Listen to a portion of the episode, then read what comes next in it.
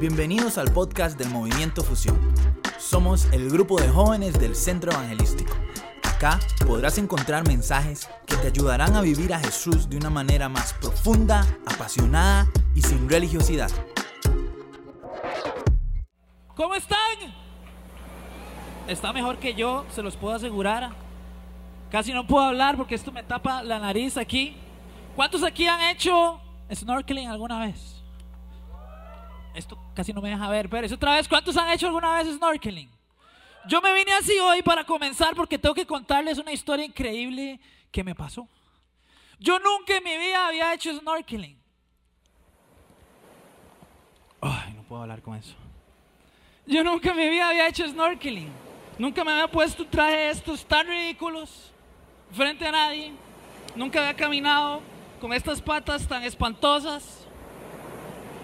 Y hace aproximadamente dos meses me fui de vacaciones con mi esposa.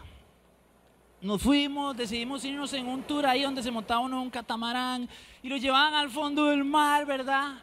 Y es romántico, ¿verdad? Un puro amor, increíble, ¿verdad? Usted no queda grandísimo. Cuando se case, vaya con su esposa.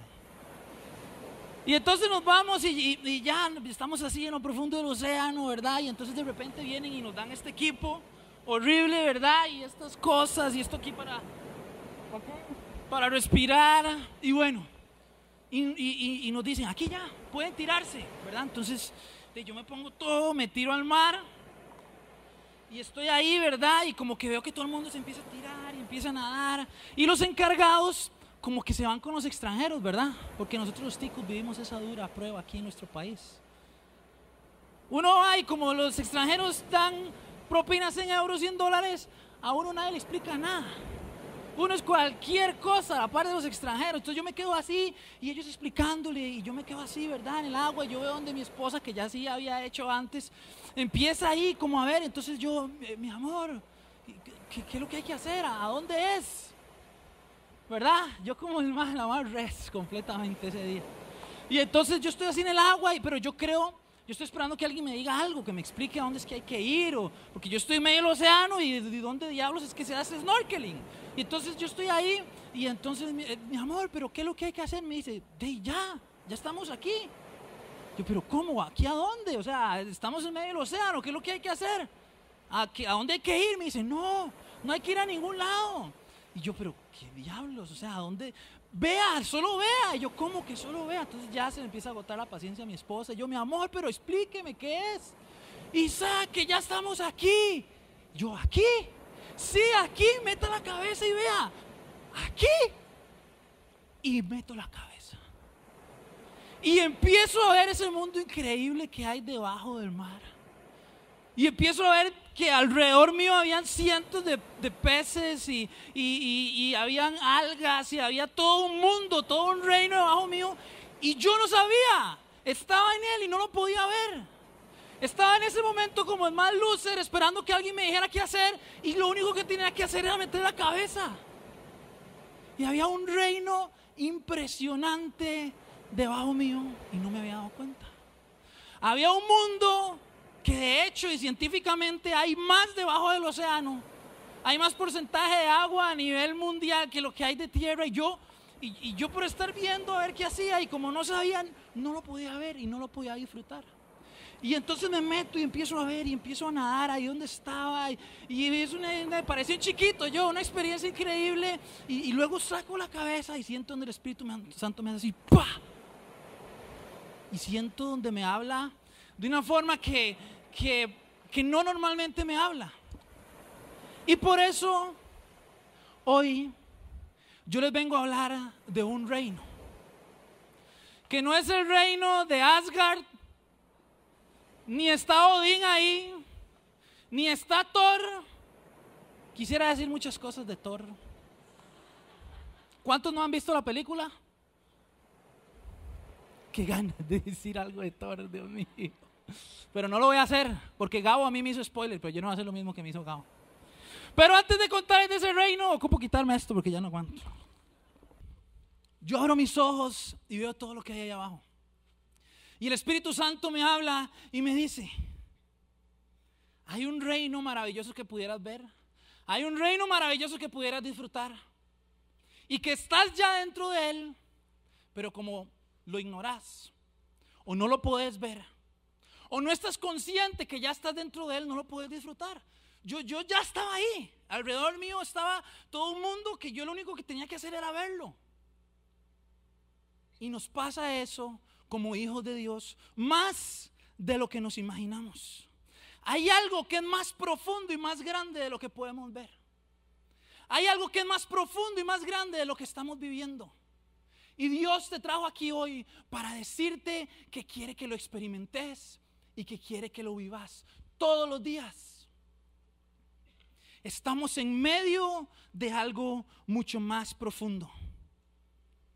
¿Y de qué se trata este reino? No es una película, no es algo ficticio. La palabra de Dios dice que en el principio cuando Dios creó a Adán y a Eva, los puso en esta tierra para tener comunión con Él y los puso a tener dominio sobre toda la tierra. Ellos reinaban en esta tierra, pero vino el pecado y el pecado provocó que hubiera esa separación con Dios y el pecado provocó eh, que entonces el hombre tuviera que empezar a trabajar con el sudor de su frente y ya no tenía ese reinado que en ese momento tenía con Dios. Comenzaron a pasar las épocas y de repente los pueblos empezaron a unirse, a crear reinos, a crear ciudades y por ahí empieza, en Génesis, en Génesis aparece eh, la gran Babilonia. Y, los hijos de Dios estaban ahí en medio, los del pueblo de Israel, como viendo a ver qué sucedía. Y con los años entonces empiezan a poner jueces que los lidere.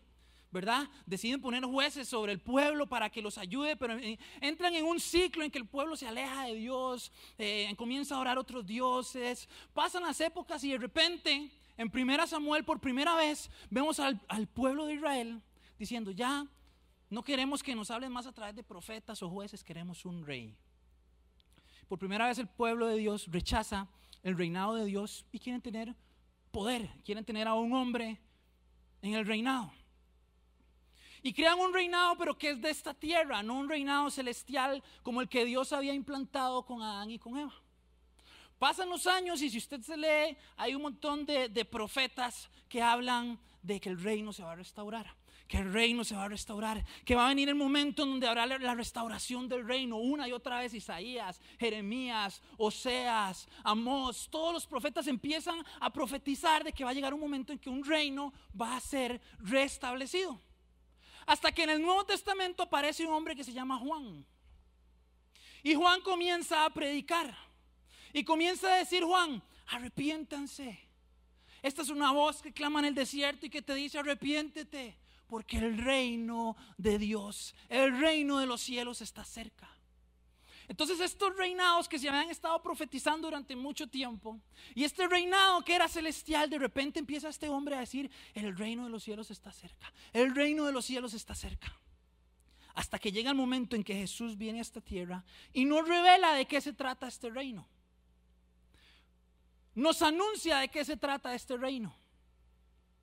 Y es tan importante para Jesús. Y es tan importante para nosotros que yo quiero que hoy ustedes comprendan el peso, la importancia y la vitalidad de este mensaje, porque para Jesús fue lo más importante. Para Jesús lo más importante no era en sí el mensaje del amor o, de la gracia o del perdón o de la fe. Eso era parte de ella, ahorita lo vamos a ver, pero su mensaje principal era el del reino. Jesús se bautiza, usted lo puede leer, se bautiza para comenzar su ministerio es tentado por Satanás en el desierto. Cuando termina la tentación, inmediatamente, en Mateo dice, a partir de entonces Jesús comenzó a predicar, arrepiéntanse de sus pecados y vuelvan a Dios porque el reino del cielo está cerca. El primer mensaje que él da.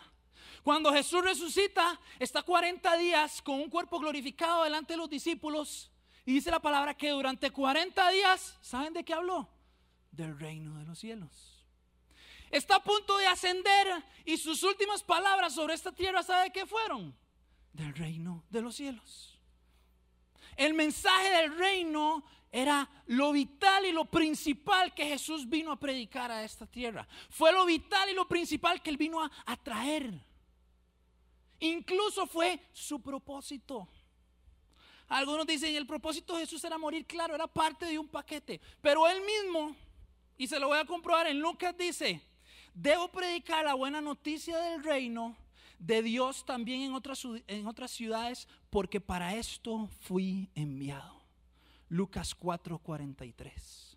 Para esto fui enviado. Era el mensaje principal de Jesús y era su propósito, el de un reino, un reino que Él vino a establecer, un reino que Él vino a restaurar aquí a esta tierra.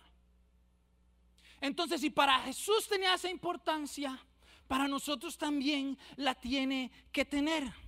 En su ministerio fue lo que habló primero y lo que habló al final. Solo en Mateo más de 50 veces se nombra el reino de Dios o el reino de los cielos. Entonces, ¿qué es este reino? Porque si usted me dice reino, como le dije ahora, lo primero que yo pienso es en, Avengers y en, esos reinos raros, pero, ¿de qué se trata esto del reino? Parece un poco intangible o, un poco como, como de película. ¿De qué se trata este reino? ¿Qué es este reino que Jesús le dio tanta importancia? ¿Qué es este reino que Jesús mismo dice que el propósito de él era venir a hablarnos de ese reino y a restablecer ese reino? Este reino no son edificios, no son gobiernos o leyes, no es un lugar específico, o tangible. Este reino no es ah, eh, un lugar donde usted puede ir y dice, aquí está el reinado. No es algo tangible, no es una ciudad, no es un conjunto de normas o leyes. Este reino es una forma de vida que Jesús vino a establecer.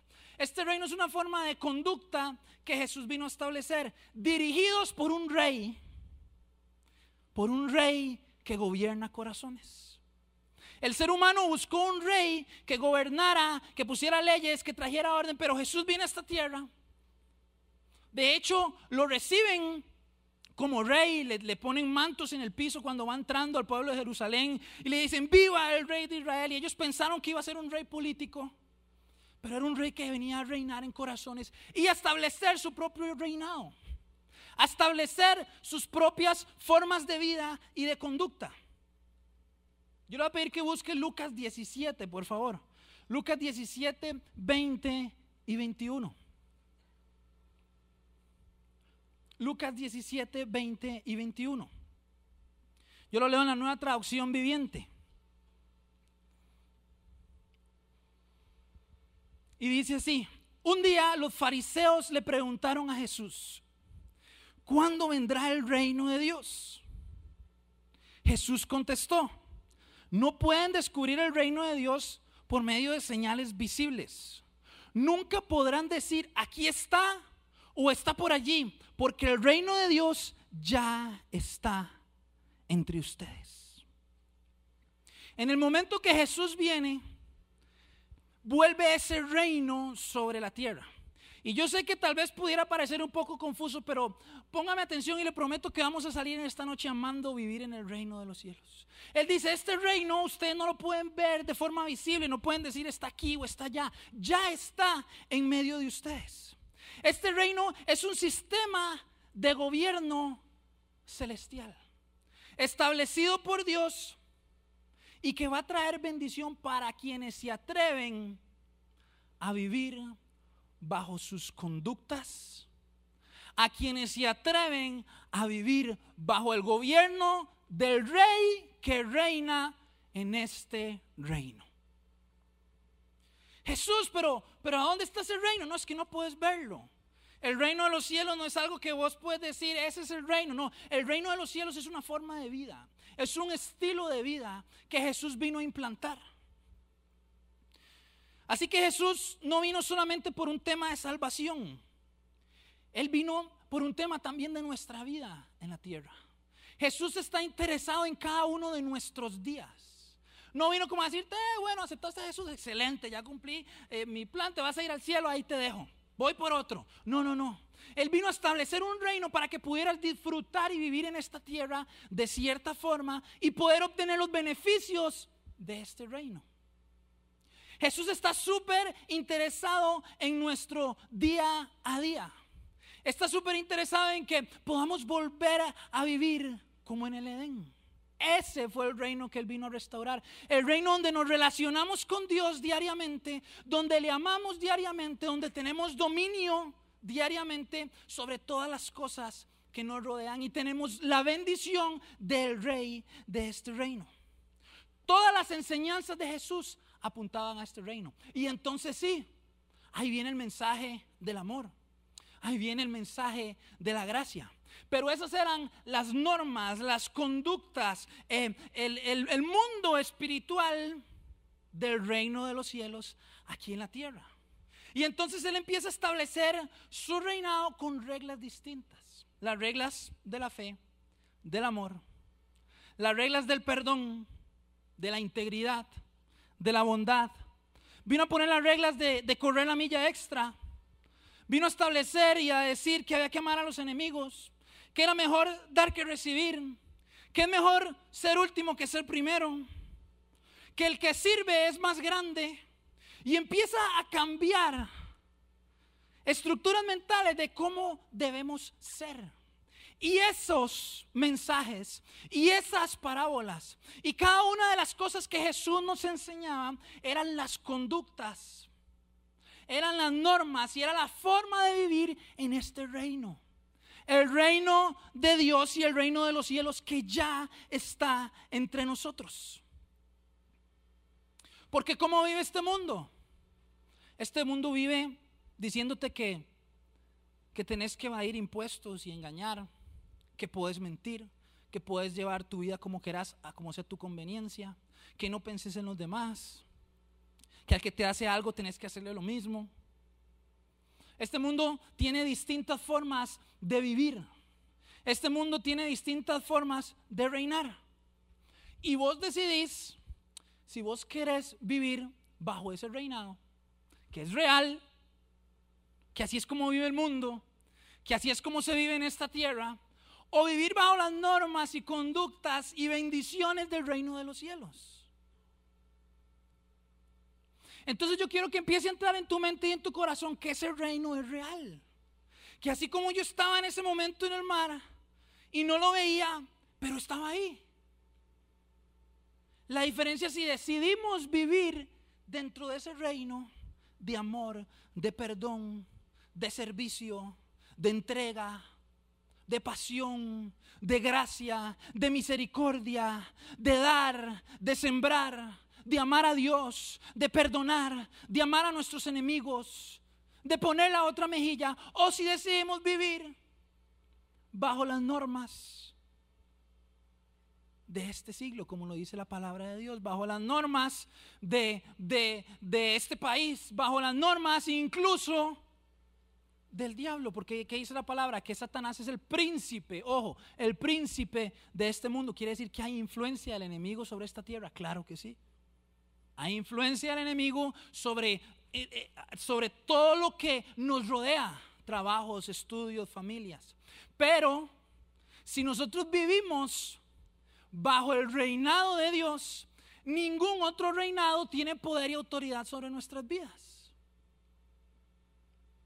Y la obra del enemigo nunca va a ser más fuerte que la obra de Dios. Y lo que el enemigo quiere venir a traer a tu vida nunca va a ser más fuerte que lo que Dios quiere traer a tu vida. Pero si vos decides vivir y ser consciente de este reino. Vos decides vivir bajo engaño. Y a veces decimos, pero ¿por qué todas las cosas me van mal? pero ¿por qué lo que yo sueño y lo que yo trabajo no me funciona? Ok, analice. Dentro de lo que usted trabaja, usted se roba tiempo en su trabajo, usted llega tarde, usted engaña, usted no marca, usted va de impuestos. No te estoy señalando ni te estoy juzgando. Lo que te estoy diciendo es que al hacer esas cosas no estás viviendo bajo el reino de Dios y el reino de los cielos. Entonces esas cosas es que estás viviendo bajo el reinado de este mundo. Por lo tanto, las bendiciones del reino de los cielos que están ahí para nosotros no pueden fluir porque estamos viviendo bajo cosas que no funcionan dentro del gobierno de Dios. ¿Me estoy dando a entender? Pero es que ¿por qué las relaciones que yo tengo no me funcionan si Dios me dijo que quería vida en abundancia? ok, hagamos un análisis. ¿Cómo estás viviendo tus relaciones? ¿Estás caminando en santidad? ¿Estás eh, con una persona que, tiene tu misma fe? y que no son eh, de personas que piensan distinto. Y entonces yo te digo, yo respeto que vos quieras estar con quien esté, pero si quieres bendición del reino de Dios, tenés que caminar bajo las conductas del reino de Dios. Porque entonces, ¿cómo vamos a recibir las bendiciones de nuestro rey si decidimos vivir contrario a lo que Dios nos dice que en su reino funciona? En su reino hay vida en abundancia, hay paz, hay gozo en medio de la tormenta. En su reino hay bendición. En su reino cuando las cosas no van bien, Él nos promete que nosotros podemos estar aferrados a su mano y que no nos va a soltar. En su reino hay muchísimas bendiciones para nosotros. Pero, ¿bajo qué reinado estás viviendo vos? para poder recibir las bendiciones de este reino maravilloso de Dios. Romanos 5:17 dice lo siguiente. Lo voy a leer en la nueva versión internacional. Y dice, pues, si por la transgresión de un solo hombre reinó la muerte, con mayor razón los que reciben en abundancia la gracia y el don de la justicia reinarán en vida por medio de un solo hombre, Jesucristo. Dios quiere que reinemos en vida. Y a ver, esto no es un juego. Yo no quiero que usted salga diciendo, es que hoy en Fusión hablaron una vara muy profunda. Pareciera muy profunda, pero ahorita quiero llevarlos para que entendamos lo sencillo y lo cotidiano que es vivir en el reino de Dios. Reinar en esta tierra significa ser el mejor en tu trabajo. Reinar en esta tierra significa ser mejor en tus estudios.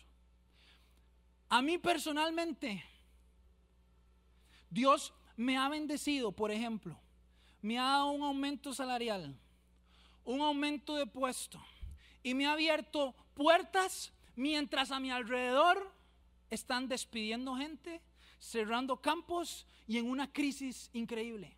Eso es lo que hace el reino de Dios. El reino de Dios te permite reinar no importa cuáles son las circunstancias. El reino de Dios te permite ver bendición en, tu familia, no importa qué tan caótico esté. El reino de Dios no se rige bajo las normas de este mundo. Si hay crisis económica, el reino de Dios te dice que Dios te va a mantener, que no te va a hacer falta nada. Si hay crisis en alguna área de tu familia, de lo que te rodea, el reino de Dios te dice que vos podés reinar en medio de todo lo que haces y en medio de donde vivís. Si vivimos bajo las normas de este reino, vamos a recibir recompensa de este reino. ¿Usted quiere recibir recompensa de parte de Dios? Tiene que dejar que reine en su vida y en su corazón. ¿Usted quiere recibir recompensa de parte de este rey? Tiene, tiene que dejar que este rey reine en su vida y en su corazón. Cuando un rey reina sobre un corazón, él es el que toma las decisiones con vos. Él es el que guía tus pasos. Él es el que te dice a dónde ir y a dónde no ir. Él es el que te dice con quién estar y con quién no estar. Y entonces, cuando dejas que Dios reine en tu vida, el reino de los cielos está siendo real y vas a tener las bendiciones de ese reino. Pero a ver, entonces, ¿cómo lo vivimos? Ya sabemos que el reino de Dios no es algo que tal vez podemos encontrar y ver y señalar a dónde está. Es una forma de vida. Es una forma de conducirnos. El rey de este reino nos quiere bendecir, pero para bendecirnos tenemos que escoger vivir bajo este reino. Y para eso se requiere fe, obviamente. Porque vivimos al mismo tiempo bajo crisis económicas, bajo circunstancias de vida, que aunque queremos vivir en fe creyéndole a Dios, eh, no es sencillo. Así como yo estaba ahí en el mar, yo solo veía la superficie. Y a veces solo vemos la superficie. Y déjeme decirle que no está mal. Por eso la noche de hoy se llama deeper, profundo. Hay algo más profundo en tu vida con Dios y en tu relación con Dios. Y ese es el reino de los cielos. ¿Cómo vivo en este reino? Y aquí quiero detenerme porque cuando hablamos de lo sobrenatural, cuando hablamos de lo espiritual, de una vez nos ponemos un chip de ojos cerrados, de agachar la cabeza, de hablar en lenguas, y si no hablo voy a imitar las del que está a la par, ¿verdad? Cuando hablamos de lo sobrenatural, de lo sobrenatural, de lo espiritual, y volvemos a ver que el que está a la par se cayó. el otro está llorando y yo no lo estoy haciendo, estoy mal. Mi relación con Dios está mal, me voy a tirar para que parezca. Cuando hablamos de lo espiritual, automáticamente uno se pone así místico, baja esa, esa, burbuja, baja ese pensamiento espiritualoide, baja, no sé, no sé por qué lo espiritual se ha asociado tanto a, oh, espiritual. Y la vida normal es así, la vida normal, pero, pero ahora vamos a hablar espiritual. Oh, espiritual. tenga respeto por lo espiritual. ¿Por qué? ¿Por qué? Eh, nos cuesta vivirlo porque lo metemos dentro de un lugar extraño, inalcanzable. Déjeme decirle que usted y yo somos espirituales, que tenemos un alma y que vivimos en un cuerpo. No somos un cuerpo que tenemos un espíritu. Yo soy un espíritu. Diga, diga usted, diga, yo soy un espíritu. Ya cuando yo le digo eso, usted dice, y rasta, eso tiene que ver con las vibras, con los auras, con los espíritus que no. Somos espíritu, vuelva a ver al que está la par. Por más espantoso que sea, ese es solo su cuerpo. Él es espíritu. Dígale que salvada que eso es espíritu. Porque el cuerpo no te ayuda mucho. No te ayuda mucho, pero, pero gracias a Dios que somos espíritu. Soy espíritu, tengo un alma, emociones, siento, me dan ganas de reír, de llorar y vivo en este estuche que es un cuerpo. Pero nuestra realidad, su realidad y mi realidad, aunque nos cueste un poco entenderlo, es que usted y yo somos espíritu. Dios sopló espíritu de vida dentro de nosotros. Sopló espíritu sobre Adán y él se levantó en ese momento y ahí es donde hubo vida. En un principio era solo un poco de barro que no se podía mover, pero en lo que el estuche estaba listo y puso espíritu, ahí vivió. Usted y yo somos espíritu. Hay algo más real que, los 70, 80, 90 años que vivamos aquí. Es un, un pequeño paso por esta tierra. Por eso tenemos que aprender a vivir en el reino de Dios y en lo espiritual para poder disfrutarlo de verdad. En Juan 3, Jesús le empieza a explicar a un hombre que se llamaba Nicodemo, Nicodemo que era un crack de la ley, y era de esas personas conocedoras de, de teología y de ese montón de cosas. Y Jesús le dice, Nicodemo, si querés entrar en el reino de los cielos, tenés que nacer de nuevo. Nicodemo, ¿y eso con qué se come? ¿Cómo un hombre grande va a meterse otra vez en el vientre de la mamá? Y no quería ponerle esa imagen a usted en su cabeza, perdón. ¿Cómo me va a meter en el vientre de mi mamá? ¿Qué, es eso de nacer de nuevo? ¿Qué es eso tan raro? Y Jesús le dijo, Nicodemo, sí. Si quieres disfrutar del reino de los cielos, tenés que nacer de nuevo. Y le continúa diciendo y le dice, el que nace de la carne es carne. Pura carne. El que nace en el espíritu es espíritu. Nicodemo esperaba una explicación exagerada. Una cosa de esas chinas, que, de esos pensadores que usted se queda, y eso está muy profundo. Pero le dice Nicodemo, el que nace de la carne es carne y el que nace del espíritu es espíritu. Nicodemo se queda. Eso es todo. Sí, eso es todo. Entonces yo le quiero preguntar a usted, aquí, ¿cuántos nacieron en la carne? Todos, ¿verdad? A menos de que usted sea Jesús y fue concedido por el Espíritu Santo. ¿Cuántos, en qué momento nacimos por el Espíritu? La palabra de Dios dice que cuando aceptamos a Jesús como nuestro Señor y Salvador y somos bautizados, nacemos a una nueva vida en el Espíritu. Entonces adivine qué, usted nació del Espíritu, usted es Espíritu. Somos Espíritu. Esa es nuestra realidad. Y yo quiero que quede claro algo, en fusión somos relax. No somos, eh, no nos andamos con religiosidades, somos tranquilos. Les cuento algo, cuando yo vine a esta iglesia, esta persona que está aquí, Lucho, tenía unos dreads y unos tatuajes fresísimas y yo entré por esas puertas hace seis años. Y la palabra estuvo buenísima. Yo iba a pasar aquí, aquí adelante para que oraran por mí. En lo que yo pasé y vi a Lucho aquí, yo dije, ah, no. Este muchachito no va a orar por mí. Con esa pinta. Lucho, en serio, delante del Señor se lo digo. Y me fui para atrás. Porque yo tenía una mente tan religiosa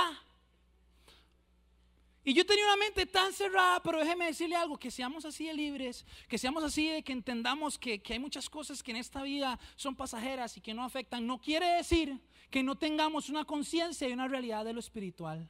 No quiere decir que no caminemos en santidad y que amemos la presencia de Dios. No quiere decir que en noche fusión como esta saquemos un rato para hablar y hacernos entender que nuestra realidad más tangible es la espiritual y no la carnal. Nuestra realidad más tangible es el espíritu, más allá de esta carne que es pasajera, que se va a morir, que se la van a comer los gusanos.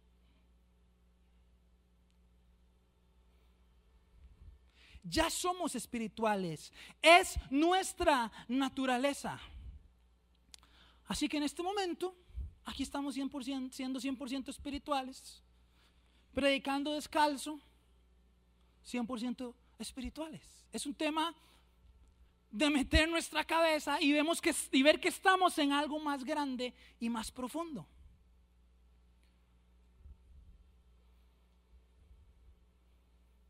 Urge, póngame atención, urge, hijos de Dios, que vivan naturalmente espirituales. No espiritualoidemente espirituales. Se lo repito, porque esto es lo que quiero que quede sellado en su corazón. Urge una generación de jóvenes y de personas que vivan naturalmente espiritual. Vivir espiritualmente es natural. Es lo que podemos hacer todos los días, en todo momento y en todo lugar, porque Jesús trajo ese reino a la tierra. Podemos vivir naturalmente espiritual.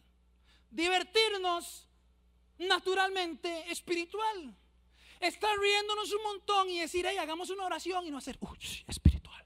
Oh. Hey, vamos a hacer una oración que tú, Anis, este padre está orando con los ojos abiertos. Sí, que tiene? Naturalmente espirituales. Tu vida diaria es en el espíritu. Las luchas que no vemos son en el espíritu. Las cosas que te atacan son en el espíritu. Y entonces adivine qué es lo que hay que fortalecer.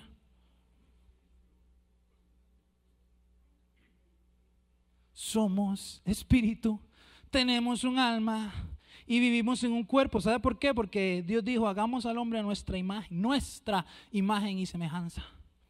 Como eran tres, Padre, Hijo, Espíritu Santo, y hagamos los espíritus a mi cuerpo, para que tengan nuestra semejanza. No separes entonces tu vida cotidiana y tu realidad de cada mañana y de cada día de trabajo y de cada día de estudio y de tus relaciones de lo espiritual. Si yo soy espíritu, todo lo que hago es espiritual. No es que nos conectamos a lo espiritual en el discipulado. No es que nos conectamos a lo espiritual en la noche fusión. No es que nos conectamos al espiritual cuando cerramos la puerta y empezamos a orar. No es que nos conectamos a lo espiritual cuando escuchamos a Hilson o a lo que sea que usted escuche. Todo lo que hacemos es espiritual. Si somos conscientes que somos espíritu y que vivimos en el reino de Dios. Es un estilo de vida.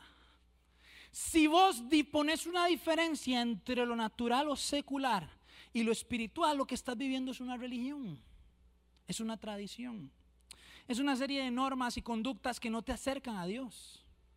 Porque no puedes ponerle al switch off espiritual y ahora sí voy a trabajar, y voy a estudiar, y voy a vacilar, y ahora le voy a poner al switch on de lo espiritual. ¿Sabes por qué? Porque sos espiritual, no podés hacer eso.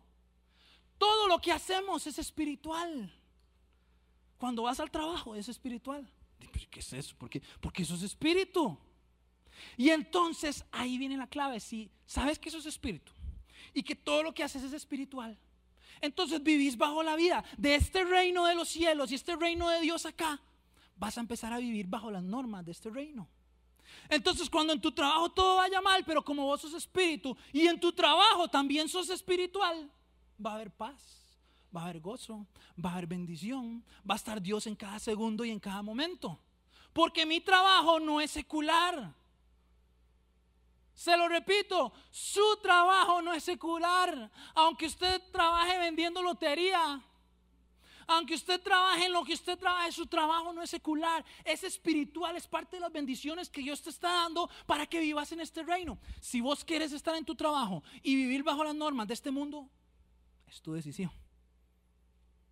Pero si yo sé que el reino que me va a traer bendición es el de los cielos, en mi trabajo voy a estar pendiente de las cosas del Espíritu.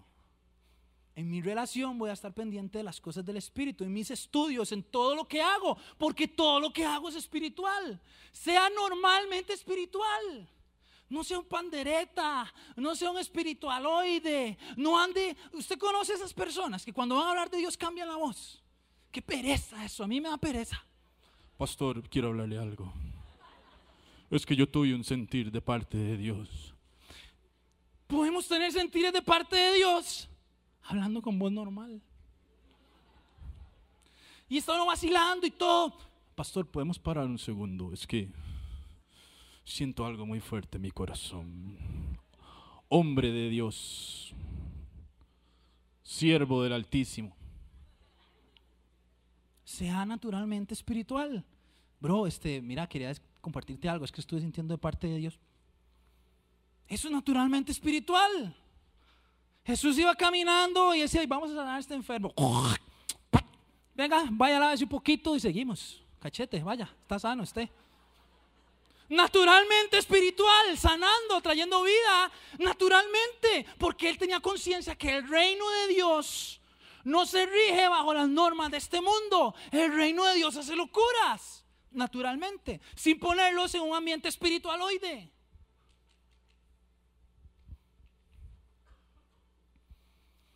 No hay que vivir entrando y saliendo como si fueran dos mundos.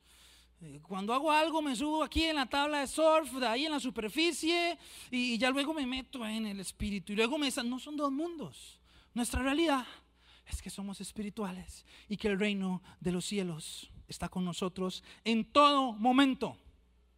Es un lugar donde debemos vivir. ¿Sabe qué dijo Jesús? Padre nuestro que estás en el cielo, santificado sea tu nombre. Venga a nosotros tu reino, hágase tu voluntad. Así en esta tierra como en el cielo. No hay que esperar ir al cielo para vivir espiritualmente. Aquí en esta tierra, así como va a ser en el cielo, podemos traer el reino de Dios de sanidad, de bendición, de milagros, de señales. Es un tema de que abramos nuestros ojos. Es un tema de que la próxima vez que yo vaya a hacer snorkeling, ya yo voy a saber que debajo mío hay todo un reino verdadero y que lo puedo ver y, y un mundo increíble. Tenga conciencia de eso. No apague y encienda el switch. No viva en dos mundos. Es un solo reino. Yo le aseguro que nuestro rey nos puede traer mejor paga que cualquier sistema de este mundo. Yo le aseguro que nuestro rey nos puede traer más bendición que cualquier sistema de este mundo. Decidamos vivir para Él. Es que la situación en este país está muy difícil, entonces yo en mi negocio no hago esto y esto. Muchachos, si ustedes van a emprender algo, porque gracias a Dios vivimos en una generación de emprendedores, emprenda bien ¿Sabe qué hizo Jesús? Como él sabía y vivía bajo las normas del reino, le llegaron a cobrar impuestos y no dijo, eh, eh, Dios me dice que yo no te voy a pagar porque soy... Este, eh, vaya, agarre ese pez que está allá, ábralo, ahí están los impuestos, los pago, pero me los suplió mi rey de una forma sobrenatural porque yo vivo en un reino donde las cosas funcionan de esta manera haga las cosas bien. Haga las cosas bajo el sistema del reino de los cielos y va a haber recompensa de parte del rey del reino de los cielos. En todas las áreas de su vida.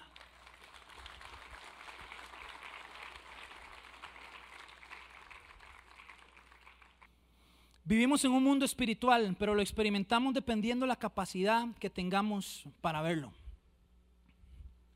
para buscarlo. Quiero que vayamos a Proverbios 8:17, por favor, ya casi vamos a terminar. Proverbios 8:17. Lo leo en la nueva versión internacional.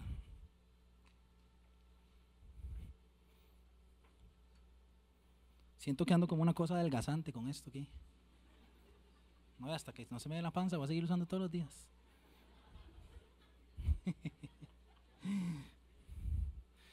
A los que me aman les correspondo. A los que me buscan me doy a conocer. Quiero que quede algo muy claro. Dios a vos te busca. Recorre montañas, sube barreras, brinca tus miedos, tus circunstancias para darte tu gracia, para darte de su gracia y de su salvación. Eso lo hace Dios. Pero para conocerlo, dice, a los que me aman les correspondo. A los que me buscan me doy a conocer. Es tu responsabilidad buscarlo. Si Él te tiene aquí es porque Él fue ya detrás de vos y te dio ese regalo de gracia, hizo salvo. Pero no te quedes solo con la salvación. ¿No te encantaría vivir en esta tierra bajo las normas de este reino? Él quiere bendecirte. ¿Sabe qué dice? Buscad primeramente el reino de Dios y su justicia y todas estas cosas vendrán por añadidura. ¿Cuáles serán estas cosas? Ropa, comida, necesidades, sueños, anhelos. Pero buscad primeramente el reino y gracias a Dios, si habías leído este versículo mil veces y no sabías que era el reino, hoy sabes que es el reino. El reino es buscar amar, el reino es buscar perdonar, el reino es buscar abrazar, el reino es buscar servir. Vinieron los discípulos y le dijeron, Jesús, ¿quién es el mayor en el reino? El mayor en el reino es el que sirve. Jesús, ¿y quién puede entrar al reino? Entra al reino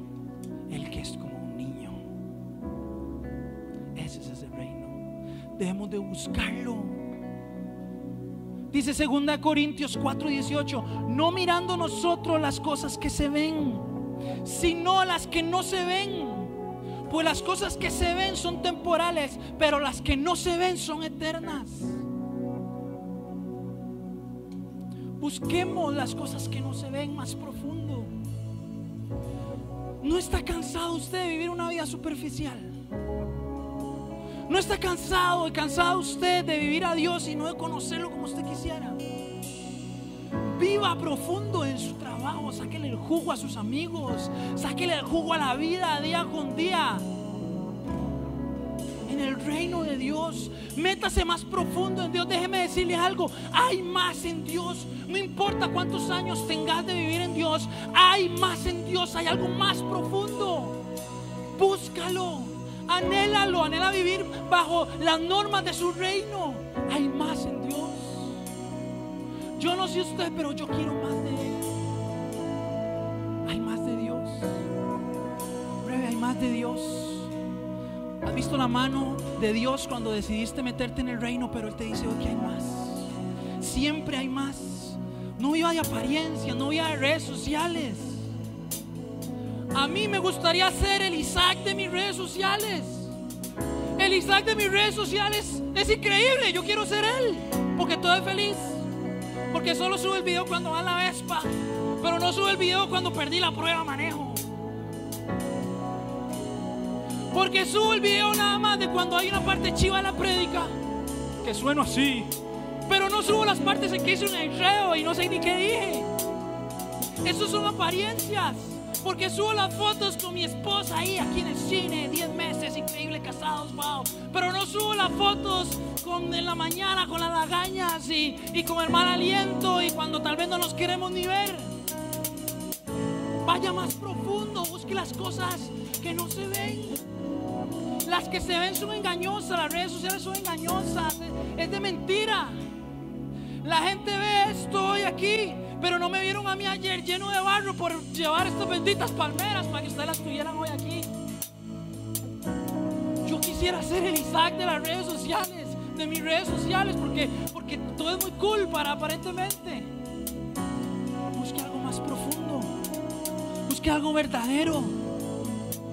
Busque algo que le permita conocer a Dios más. ¿Usted cree que un Dios tan grande, tan vasto, tan profundo, tan increíble y solo te puede dar lo que te ha dado hasta el día de hoy? Hay más. Más en tu trabajo, hay más en tus sueños, hay más en tus relaciones, hay más en tu familia, hay más en tu propósito, hay más en tu ministerio, hay más en tu servicio, hay más en tu relación con Dios. Pero búscalo, busca el reino de Dios y Él te va a dar no solo esas añadiduras, sino que dice la palabra en Apocalipsis. Él venía montado sobre un jinete y en su pierna decía, Rey de reyes y Señor de señores. Mi rey reina sobre las circunstancias. Mi rey reina sobre lo que vivo. Mi rey reina sobre las cosas de la vida. Mi rey de este reino es el rey de reyes y el Señor de señores. Y mi rey me prometió que vamos a ver esta casa llena. Y mi rey del reino de los cielos lo va a cumplir. No se conforme. Póngase de pie, por favor.